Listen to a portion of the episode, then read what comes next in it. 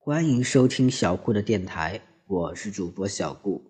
小顾相信，让孩子爱上阅读，必将是这一生给孩子最好的教育投资。今天，小顾要讲的故事是《唐歪歪正传》第九个故事：失踪的公主。甜蜜杯足球赛期间，几乎所有的报纸啊都在刊载赛事情况。这一天，唐歪歪正和巧克力王子喝着咖啡，却意外地受到了《饼干日报》的采访。《饼干日报》的记者是一块帅气的焦糖饼干，叫做阿罗罗。阿罗罗留着两撇小胡子，说起话来一翘一翘的，像小狗的尾巴。他一边摸着小胡子，一边说：“唐歪歪小姐，您还记得在甜蜜杯开幕式上说的？”糖果公主的故事吗？开幕式结束后，整个甜蜜世界都在关注失踪的公主的下落。我们饼干日报想对您进行专访，请您详细的说说幕后的故事。唐歪歪挠了挠头说：“遗憾的说，对不起，这个故事最完整的版本，也就是和我在开幕式上说的一样。”糖果城堡已经寻找这位公主许多许多年了，可是再也没有人见到过她。这时，巧克力王子却说：“这个故事我倒是知道一些。”唐歪歪吃惊地看着巧克力王子，他就像一个万能的魔法师，总能带给他惊喜。阿罗罗拿出本子，认真地记录。巧克力王子喝了一口咖啡。缓缓地说起了这位公主的故事。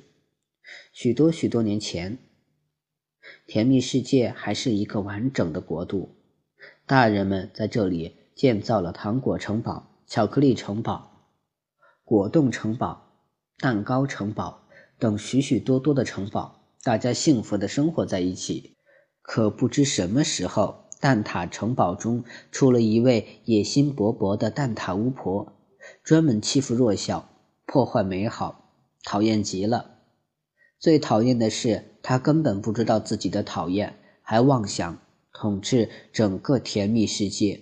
蛋挞巫婆对许多善良的小朋友施展了魔法，把他们变成了自己的随从，并把他们派往各个城堡搞破坏。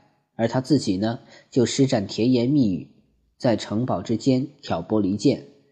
让原本关系紧密的城堡分裂开来，纷纷成立了自己的国家，并不再来往。这时，聪明勇敢的糖果公主偶然间知道了蛋挞巫婆的秘密，毅然决然地率领糖果军团和蛋挞巫婆作战。在那一场大战中，糖果军队的战士用自己的鲜血破解了蛋挞巫婆的魔法，解救了许多被控制的小朋友。可因为蛋挞军队实在太强大，最终糖果军队还是被打败了。就在战争的最后一刻，糖果公主念起了一段古老的咒语，奉献出了自己的美貌和记忆，来换取糖果军队的胜利。这段咒语厉害极了，将蛋挞巫婆和她的随从们打得屁滚尿流。从此以后，再也。不敢嚣张跋扈，可是蛋挞巫婆并没有死心，而是躲在蛋挞城堡中，悄悄地恢复着自己的势力，等待着有一天可以东山再起。巧克力王子说到这里，深深地叹了口气。他歪歪紧张地问：“那糖果公主呢？她怎么样了？”巧克力王子说：“她失去了所有的记忆和美丽的外表。”再也没有人见到过他。他是我的好朋友，这么多年来，我一直在四处寻找他。阿罗罗向往地说：“据说糖果公主拥有世界上最漂亮的脸庞和最精致的糖纸裙子，是甜蜜世界最美的人。”唐歪歪羡慕极了，他问自己：如果自己是糖果公主，会不会有勇气？牺牲美貌和记忆去打败邪恶的巫婆呢？